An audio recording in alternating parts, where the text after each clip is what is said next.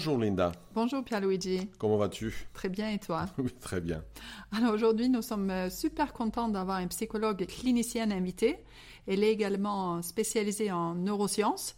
C'est Jessica et elle va nous apprendre des techniques pour mieux apprendre et mieux mémoriser. Donc c'est très utile à tous, mais en particulier à tous ceux qui préparent des, des tests, des examens, des concours. Bonjour Jessica. Bonjour Pierluigi, bonjour Linda. Alors, j'ai connu Jessica lors d'une formation euh, que j'ai donnée en Italie sur les addictions dans le parcours de formation à la psychothérapie. Donc, je suis très content de l'avoir ici aujourd'hui. Et, mais avant de commencer, euh, dis-nous, Jessica, comment est-ce qu'on devient psychothérapeute euh, en Italie? Il me semble que c'est beaucoup plus long qu'en France, n'est-ce pas? Oui, le parcours est un peu différent qu'en France. Il faut 5 ans de formation universitaire en psychologie, 1000 heures de stage clinique pendant la sixième année, puis passer un examen d'état pour être psychologue. Et ensuite, il faut s'inscrire à l'ordre de psychologue, fréquenter une école de spécialisation pendant 4 ans supplémentaires pour être psychothérapeute. Et je me suis spécialisée en TCC. Jessica, nous avons tous préparé des examens une fois dans notre vie. Je pense que pour la plupart des personnes en tout cas. Et donc nous savons tous à quel point ça peut être fastidieux de réviser. Moi je me rappelle quand j'étais étudiante et les semaines avant les partiels étaient toujours des semaines particulièrement stressantes. Chacun avait sa technique pour bien apprendre. Oui, avoir de bonnes stratégies pour mieux apprendre, préparer un examen est indispensable pour réussir ses études. Nous allons demander à Jessica des conseils pour apprendre plus efficacement. Mais d'abord, Jessica, qu'est-ce que ça veut dire apprendre? Comment est-ce que ça fonctionne? Alors, du point de vue de neurosciences, le processus d'apprentissage consiste en une modification des connexions cérébrales. En fait, euh, c'est une modification structurelle. Cela se fait suite à l'exposition à des nouveaux éléments de connaissance. Quand on parle de modification structurelle, on parle de la création de nouvelles connexions entre les cellules du cerveau. Ces cellules, on les appelle neurones, et elles sont chargées de traiter les informations auxquelles nous sommes exposés et de les intégrer aux connaissances que nous avons déjà. Alors, c'est intéressant d'imaginer que notre cerveau se modifie chaque fois que nous apprenons et que finalement, on peut même dire qu'il se modifie tout le temps pour intégrer et produire des nouvelles informations. Pourquoi cette intégration est essentielle pour un bon apprentissage? Comment faut-il faire pour éviter d'avoir des connaissances isolées finalement? Si nos connaissances sont isolées, euh, nous pouvons peut-être euh, les rappeler, mais nous ne pouvons pas les utiliser pour résoudre un problème, par exemple. D'un autre côté, si nous essayons de relier les nouvelles informations à des choses que nous savons déjà, se souvenir de l'une d'elles active euh, les autres et nous permet de répondre à des questions complexes. Donc apprendre, c'est comme si on construisait un mur avec des briques. Il faut relier l'une avec l'autre. Alors on peut dire qu'on reçoit de l'information qui intègre notre cerveau et puis cette information doit être restituée. Quel est le parcours de la réception de l'information jusqu'à la restitution? Qu'est-ce qui se passe au niveau du cerveau lorsque j'écoute un cours important et que je dois le retenir pour pouvoir le restituer plus tard? Comme tu dis, euh, nous pouvons identifier trois étapes dans le processus d'apprentissage. Le codage de l'information, la conservation de l'information et la récupération de l'information. Alors, coder l'information veut dire euh, l'enregistrer à travers les organes sensoriels. On note ce qui se passe, c'est bien ça? Oui, Pierluigi, euh, l'information est acquise grâce à nos organes sensoriels. On parle donc de nos yeux, de nos oreilles, qui sont en général les organes les plus concernés en termes d'exposition à de nouvelles informations, mais pas que. En plus, il faut garder à l'esprit que notre modalité d'apprentissage est souvent multisensorielle, c'est-à-dire que plusieurs sens sont impliqués. Ok, Jessica, mais est-ce que tu peux nous dire où est-ce que l'information est conservée? Il n'y a pas de zone précise où les informations sont stockées. Disons que certains neurones sont spécialisés pour traiter certains aspects des informations visuelles ou des informations auditives. Mais il n'y a pas de zone des événements de la Deuxième Guerre mondiale, par exemple, ou des zones de connaissances mécaniques rationnelles dans notre cerveau. Les informations sont codées par de réseaux de neurones qui s'activent, au moins qui devraient s'activer si on a bien hmm. appris, euh, quand on cherche à récupérer un ensemble de connaissances ou euh, une information spécifique. Donc notre cerveau enregistre tout ce qui se passe. Il est difficile de tout conserver. Il y a une perte d'information et on doit aussi avoir un sacré disque dur pour tout mémoriser. Bah, notre cerveau ne peut pas traiter toutes les informations auxquelles il est exposé. Ce serait une tâche extrêmement énergivore et surtout extrêmement inutile qui saturerait euh, nos capacités de traitement. Seulement une partie très limitée des informations auxquelles nous sommes exposés est traitée activement par notre cerveau. Il s'agit des informations à associer à un signal significatif. L'aspect fondamental pour la phase de codage est donc l'attention. C'est quoi l'attention? Pourquoi c'est fondamental? Pourquoi est-elle importante et comment est-ce qu'elle fonctionne? Bah, Pierre-Luigi, tu as posé l'une des questions clés en neurosciences. Qu'est-ce que c'est l'attention?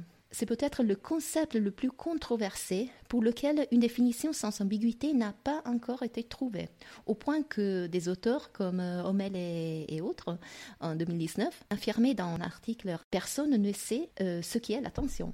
Pour essayer quand même de donner une définition, l'attention est donc la capacité d'identifier et aussi de modifier rapidement des informations auxquelles nous consacrons nos ressources de traitement. L'attention est euh, le faisceau de, de, lumière qui illumine une partie des informations à la fois.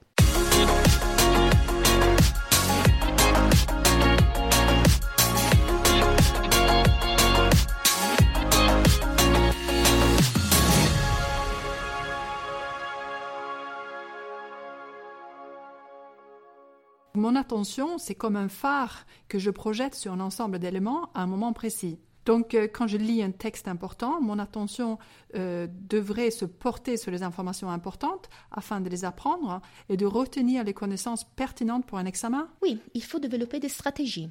Il s'agit souvent de la phrase ou de mots-clés qu'on décide de souligner euh, dans un texte, par exemple, ou des concepts de mots qui ont été répétés plusieurs fois par le prof des aspects comme ça. On parlera de l'aspect de stratégie tout à l'heure. Euh, donc le processus d'acquisition active des réseaux de neurones, de configurations très précises de neurones qui s'activent ensemble, en anglais on dit fire, et qui seront fondamentales pour la récupération de cette information. Les nouvelles informations sont intégrées aux anciennes connaissances. N'oublions pas que les anciennes connaissances sont des réseaux des neurones déjà présents dans notre cerveau et que celles-ci sont conservées grâce au renforcement des nouveaux réseaux. Donc quand tu parles de neurones qui se configurent, est-ce que cela pourrait se traduire par l'idée qu'on relie des connaissances à des anciennes connaissances, comme si on traçait des liens entre des concepts sur une feuille? Donc apprendre, c'est créer des nouveaux neurones ou c'est plutôt de faire des nœuds entre neurones, des traces musiques L'image des nœuds entre neurones est peut-être la plus adaptée. Pour simplifier, nous pouvons imaginer que chaque neurone est responsable du traitement d'une petite partie d'information. La création des synapses permet la connexion entre ces neurones et aussi la connexion entre ce nouveau réseau qui s'est formé et les réseaux déjà présents dans notre cerveau. La synapse permet une connexion et cette connexion permet le passage d'une impulsion électrique d'un neurone à l'autre grâce à l'action de certaines substances qui s'appellent neurotransmetteurs. La réactivation de ces neurones, souvent produite par euh, un indice, permet de récupérer les informations apprises. Ah, super. Alors, je vais essayer d'illustrer avec un exemple d'indice. Pierre-Luigi, si je te dis 1789, tu penses à quoi? À l'unité d'Italie. Ah, Révolution française. Ah là là. Oui, euh, c'est bien ça.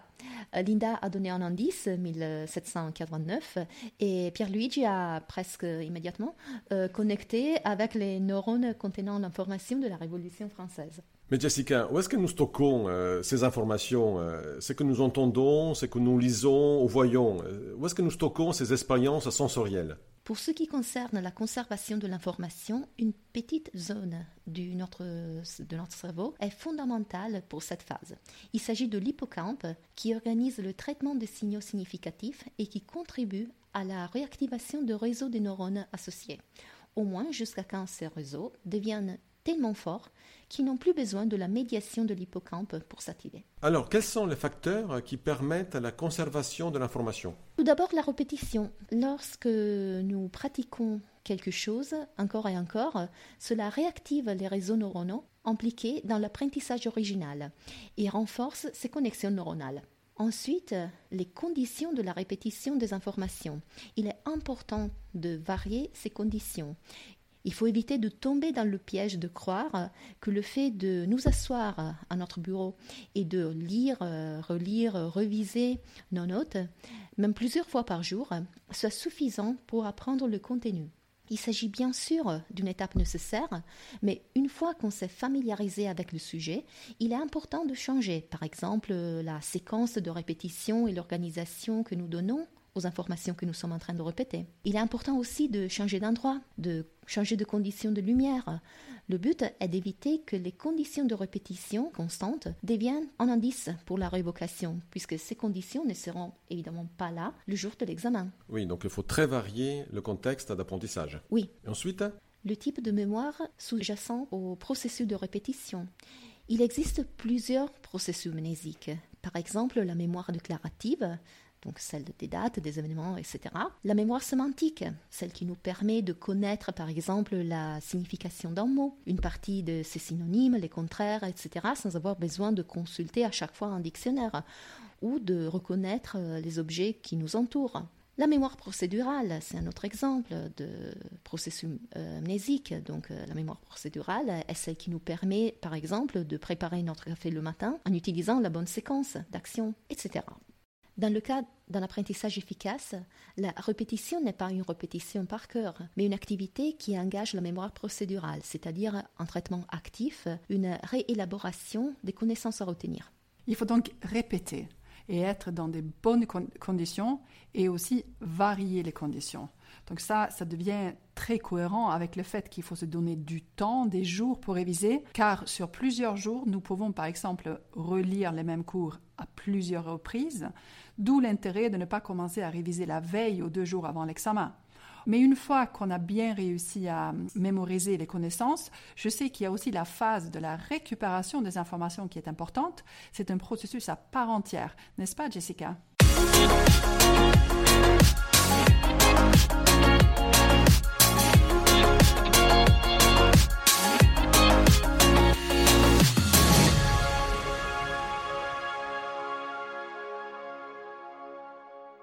La dernière phase du processus d'apprentissage est la récupération de l'information. La possibilité de récupérer l'information acquise est fondamentale dans l'apprentissage. Plusieurs recherches ont confirmé que l'introduction de certaines difficultés, par exemple des processus plus complexes pour le traitement de l'information en phase d'apprentissage, facilite la récupération de cette information. Un exemple, lire des notes ou créer des schémas et se tester en utilisant des hypothèses des questions ou des cartes présentant des mots-clés. Ok, Jessica, mais comment peut-on mémoriser efficacement? Tout d'abord, donnons-nous suffisamment de temps. Notre cerveau nécessite du temps afin de traiter les nouvelles informations pour une bonne consolidation. Ce que tu expliques, ça me fait penser à tous ces étudiants qui ne révisent que la veille de l'examen après, ils sont étonnés de ne pas avoir réussi très bien. Oui, euh, réviser seulement la veille de l'examen, ce n'est pas une très bonne idée. Moi, je recommande toujours euh, de définir un programme en fonction du calendrier d'examen des premières semaines du semestre et organiser les sessions d'études en conséquence. Et un autre aspect qui est souvent négligé est l'organisation de l'espace de travail. Avons-nous suffisamment de place pour euh, nos livres, nos cahiers, nos notes, etc. Avons-nous assez de lumière? Notre chaise est-elle confortable? Oui, ce sont des choses, euh, tout ça, qui peuvent nous distraire. Et les bruits. Moi, quand j'étais au lycée, je me rappelle, j'ai écouté souvent de la musique pendant mes révisions. Est-ce que c'est une bonne idée? Bah, On a parlé tout à l'heure euh, de l'importance de l'attention afin de choisir les informations importantes à coder. Essayons de nous débarrasser de toutes les distractions et assurons-nous de nous sentir aussi à l'aise et capables de nous concentrer. Pour certaines personnes, ça peut signifier un silence euh, presque complet. Pour d'autres, la musique de fond aide. Certains d'entre nous ont besoin que tout soit parfaitement rangé et organisé pour se concentrer, comme moi, euh, tandis euh, que d'autres prospèrent dans un environnement plus encombré. Pensez à ce qui fonctionne pour vous et prenez le temps de bien faire les choses. Qu'est-ce qu'on peut faire encore pour rendre l'apprentissage performant? Un quatrième aspect hyper important est l'utilisation des meilleures stratégies pour nous. Il n'y a pas de stratégie universellement meilleure que d'autres.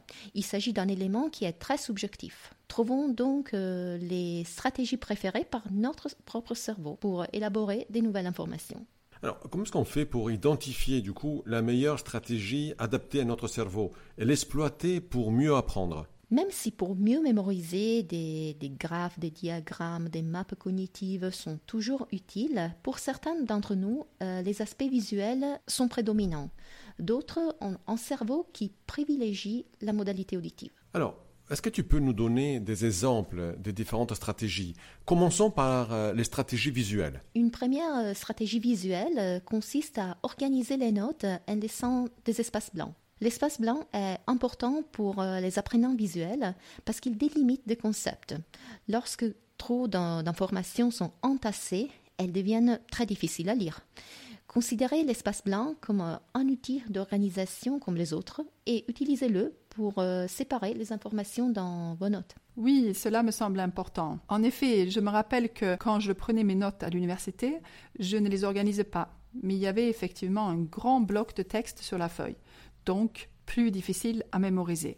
Euh, j'aurais peut-être eu tout intérêt à séparer en blocs ou en paragraphes en fonction des concepts qu'il y avait à apprendre, est-ce qu'il y a autre chose qui serait bien de faire? Ensuite, il est important de dessiner des symboles et des images pour euh, marquer un élément et mieux l'identifier. Utiliser des symboles comme des points d'exclamation pour euh, des informations importantes ou des points d'interrogation pour des informations déroutantes euh, ou que vous devez approfondir, par exemple. Vous pouvez utiliser aussi des étoiles pour des informations que vous comprenez parfaitement. En outre, pensez à illustrer des concepts ou des processus complexes. Oui, de faire des petites images euh, assorties au concept. Ça peut être vraiment intéressant pour mémoriser. On n'y pense pas, mais c'est une super technique. Oui, et une troisième stratégie consiste à créer des diagrammes ou des graphiques pour euh, faire des liens ou donner une organisation ou représentation visuelle au contenu. Si les informations peuvent être organisées sous forme de diagrammes, prenez le temps d'en créer un. Donc créer un diagramme, ça signifie de dessiner les relations parmi les catégories des connaissances. Est-ce que tu peux donner un exemple? Bien sûr, euh, par exemple, si je veux parler de la Première Guerre mondiale, je peux utiliser des rectangles pour euh, catégoriser les événements concernant les opérations de guerre, donc la déclaration de guerre le 28 juillet 1914 ou l'invasion du Luxembourg de la part de l'Allemagne le 2 août. Ah, J'ai travaillé ça quand j'étais petit. Oui, on peut utiliser après des ronds pour euh, catégoriser les causes. Euh, l'attentat de Sarajevo, euh, l'expansion des territoires et des activités commerciales de la Prusse euh, ou les mouvements pour l'indépendance euh, dans les territoires assujettis à l'Empire austro-hongrois. Ou les attaques des Vikings en Angleterre. Pas, pour la Première Guerre mondiale, mais, bien sûr. Mais et après, on peut utiliser des flèches différentes pour mettre en évidence la typologie des relations entre deux concepts. En tout cas, pas besoin d'être sophistiqué. Il suffit de griffonner ce diagramme au marge de votre cahier. Et voir les informations dans ce format structuré vous aidera à vous en souvenir. Il faut donc enlever l'invasion des Vikings de la Première Guerre mondiale, c'est ça vaut mieux ne le faire, pas. je crois, oui, oui. Très bien. Euh, euh, une autre stratégie, souligner vos textes et surtout colorier. Le soulignement est un excellent outil d'organisation pour l'apprenant visuel. Dans un schéma à part, vous pouvez structurer une grande quantité d'informations à l'aide des titres, des sous-titres, des listes et souligner les chapitres du texte au fur et à mesure que vous lisez, puis passer en revue vos plans lors de la préparation des examens. Colorier les concepts ou des groupes d'informations. Le cerveau aime beaucoup les couleurs. Ah, c'est super, c'est ce que je fais tout le temps. Enfin, utilisez des flashcards. Les flashcards peuvent vous aider à vous souvenir des termes clés et des mots techniques ou spécifiques. Oui, de pense bête. Moi, j'ai aussi euh, en tête euh, des post-it, par exemple. Donc, des post-it de plusieurs couleurs. Par exemple, j'ai un étudiant qui colle euh, des post-it de partout pour ne pas oublier certains mots, des termes techniques ou des petits concepts. Et ça me semble être très efficace. Oui, bien sûr. Donc, euh, créer un ensemble de cartes mémoire en utilisant des post-it et illustrer-les avec des images, des symboles pertinents pour euh, augmenter votre retention. Oui, Jessica, ce sont des techniques visuelles qui peuvent aider beaucoup de personnes. Mais qu'est-ce que tu pourrais proposer pour ceux qui privilégient les stratégies auditives?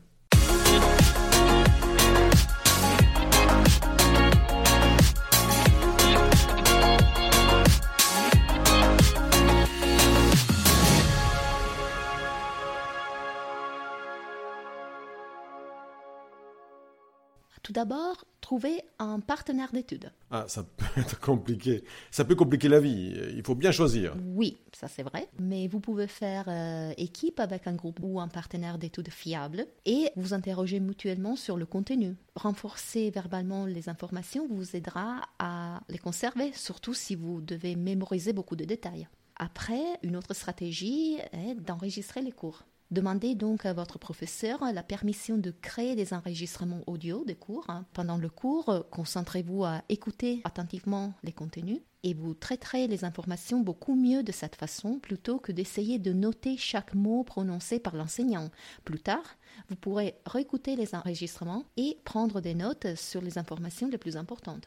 Une autre chose que vous pouvez faire, asseyez-vous au premier rang. Cela vous permettra de mieux entendre chaque mot prononcé par votre professeur. Oui, tout à fait. On vous traitera des faillots de sourds, mais bon, il faut assumer. Oui, il faut prendre le risque. Autre chose, vous pouvez écouter de la musique classique. Écoutez de la musique sans paroles pendant que vous étudiez, parce que la musique avec des paroles peut être un peu trop euh, distrayante. il faut éviter le rap. Oui, hmm, c'est une bonne idée. Après, vous pouvez vous enregistrer en lisant à haute voix les termes clés et les concepts principaux. Ensuite, écoutez l'enregistrement pendant que vous vous rendez en classe, euh, ou pendant que vous faites de l'exercice ou quand vous vous préparez à vous coucher. Ou bien écouter ce podcast. Oui, ça, ça peut être utile aussi. Une autre stratégie auditive peut être de répéter les contenus les yeux fermés. Cette technique vous aidera à concentrer votre attention sur le processus auditif plutôt que sur d'autres stimulus euh, visuels qui pourraient se trouver devant vous. Encore, vous pouvez lire euh, votre matériel à haute voix. Vous pouvez aussi reformuler les concepts clés en utilisant des rimes, des assonances, des allitérations, jouer sur le son de ce que vous êtes en train d'apprendre. Ah oui, Jessica, tous ces conseils me semblent vraiment très euh, efficaces et euh, pertinents. Moi, je me rappelle notamment de certains étudiants qui enregistraient le cours et qu'après ils réécoutaient plusieurs fois et ils apprenaient très bien comme ça. Est-ce que tu as encore des conseils pour euh, améliorer l'intégration des connaissances? Oui, par exemple, euh, expliquons-nous les nouvelles connaissances que nous sommes en train d'apprendre aux autres. Quand nous essayons d'expliquer à nos amis, à nos parents, à nos colocataires une réponse à une question, nous sommes obligés d'être clairs, à donner un ordre au concept que nous sommes en train d'expliquer et à utiliser un langage adapté. Cela nous permet de mieux traiter les informations et met en évidence euh, tous les domaines où nous avons besoin de travailler un peu plus. Et est-ce qu'on peut aussi euh, euh, expliquer nos concepts à des animaux, à notre chien par exemple? Ah, s'il est un chien suffisamment intelligent, et même s'il comprend rien, il n'a pas de base, je suis sûr. Il n'a pas de base, ça c'est sûr. donc ça nous oblige à adapter notre technique d'explication. Très bien. Oui, bien sûr. Et ensuite, pour la récupération et la restitution des informations, qu'est-ce qu'il faut faire? Une technique très efficace. Euh, anticipons les questions.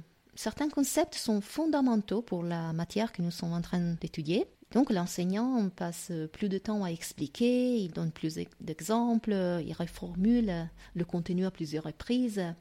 Les livres, par exemple, consacrent plusieurs chapitres ou rappellent souvent ces concepts.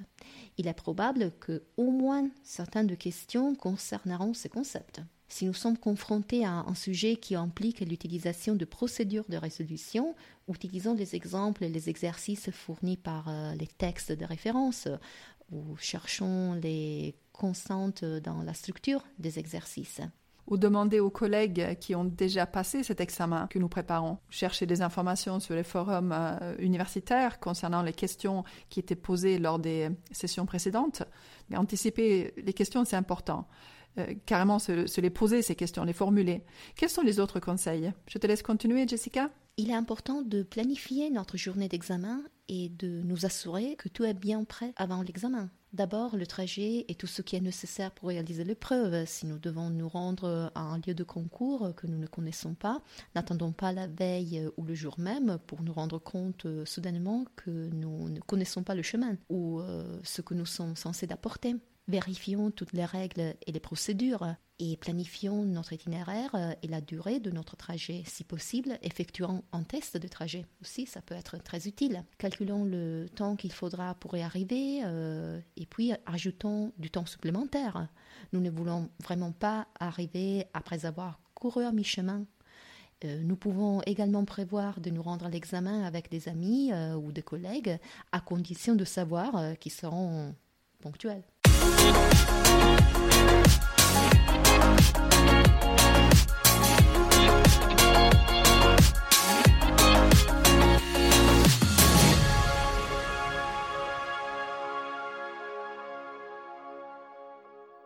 Il y a aussi d'autres facteurs moins cognitifs qui jouent un rôle très important.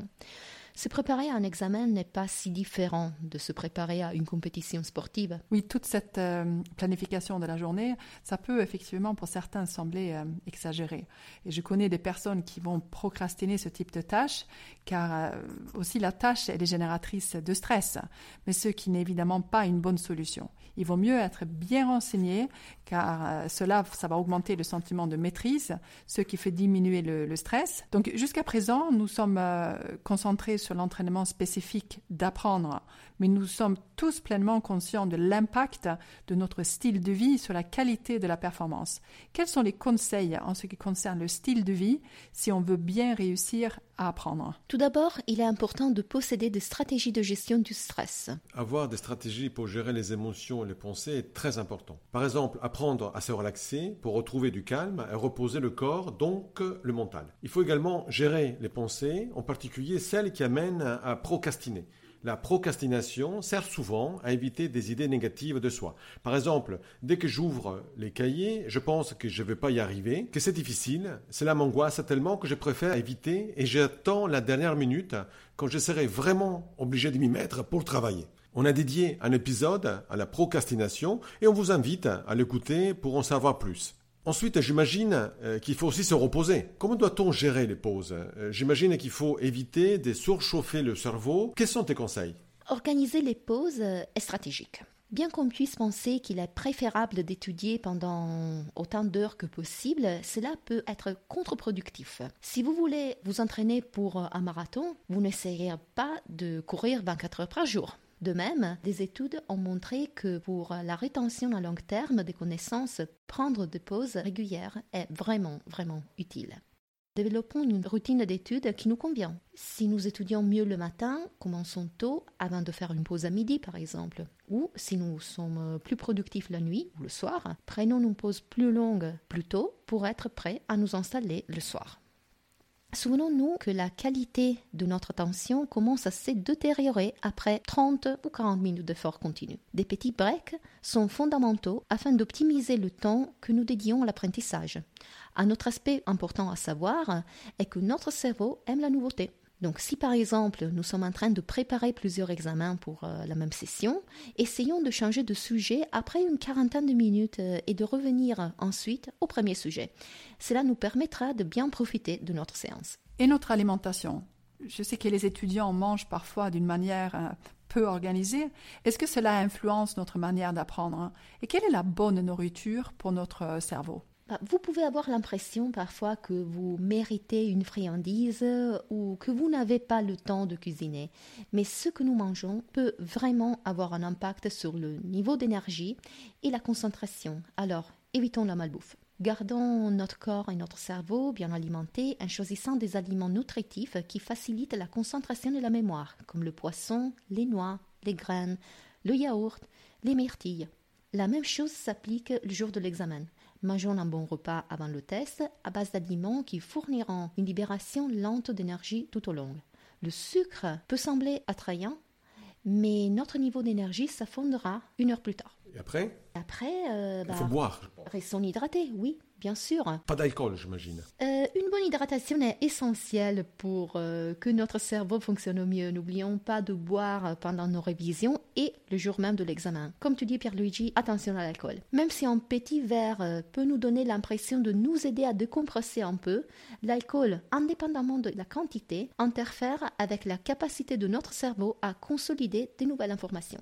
Jessica, je pense qu'il reste un dernier point important et c'est le sommeil il est important de bien dormir pour récupérer.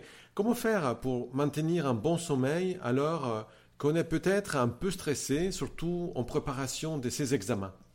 Ah, c'est vrai, une quantité et une qualité de sommeil adéquates sont essentielles à l'apprentissage. Différentes phases de sommeil sous-tendent différents processus de mémoire. Le sommeil à ondes lentes, un sommeil profond et réparateur joue un rôle important dans la mémoire déclarative, en traitant et en consolidant des informations acquises. Euh, le sommeil REM semble jouer un rôle essentiel dans la consolidation de la mémoire procédurale.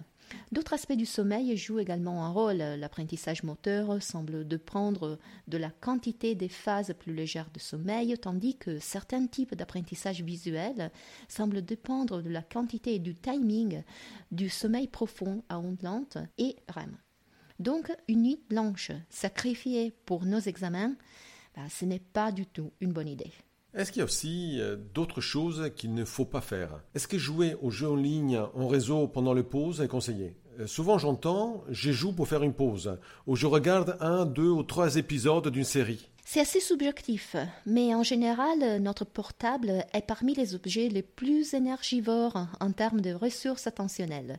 Si on veut faire une vraie pause cognitive, il vaut mieux nous éloigner de notre bureau, euh, sortir sous le balcon, ou encore mieux, marcher 15 minutes dans un jardin ou dans un parc. La télé demande un peu moins de ressources, mais il s'agit quand même d'une activité qui interfère avec la récupération de l'attention et la concentration. Et surtout, comme pour le téléphone, on risque de ne pas contrôler la durée effective de cette pause. Très bien, Jessica. Euh, nous te remercions pour euh, ces précieux conseils. Il ne nous reste qu'à les appliquer. Donc la première étape après ce podcast est d'écouter les conseils de Jessica pour mémoriser et organiser les conseils de Jessica. Un très grand merci à Jessica, qui va certainement collaborer plus avec nous pour mettre en place d'autres conseils et du coaching auprès des étudiants. Aussi, euh, tout ce qu'on a dit aujourd'hui, vous trouverez certainement une partie dans des articles de blog, donc vous serez prévenus par Instagram. Donc, euh, pensez à vous abonner à notre compte sur Instagram, où on vous prévient quand on sort des euh, nouveaux articles de notre blog. Merci encore. Et surtout, partagez notre podcast. Oui, et Pierre Luigi, n'oublions pas de dire que Jessica, elle est sur Aix-en-Provence, mais qu'elle consulte sur euh, le cabinet en ligne Psylink et que c'est notre psychologue, elle fait partie de notre équipe. Merci à vous de m'avoir invité. Merci à toi, Jessica, et au plaisir de te revoir et réentendre la prochaine fois.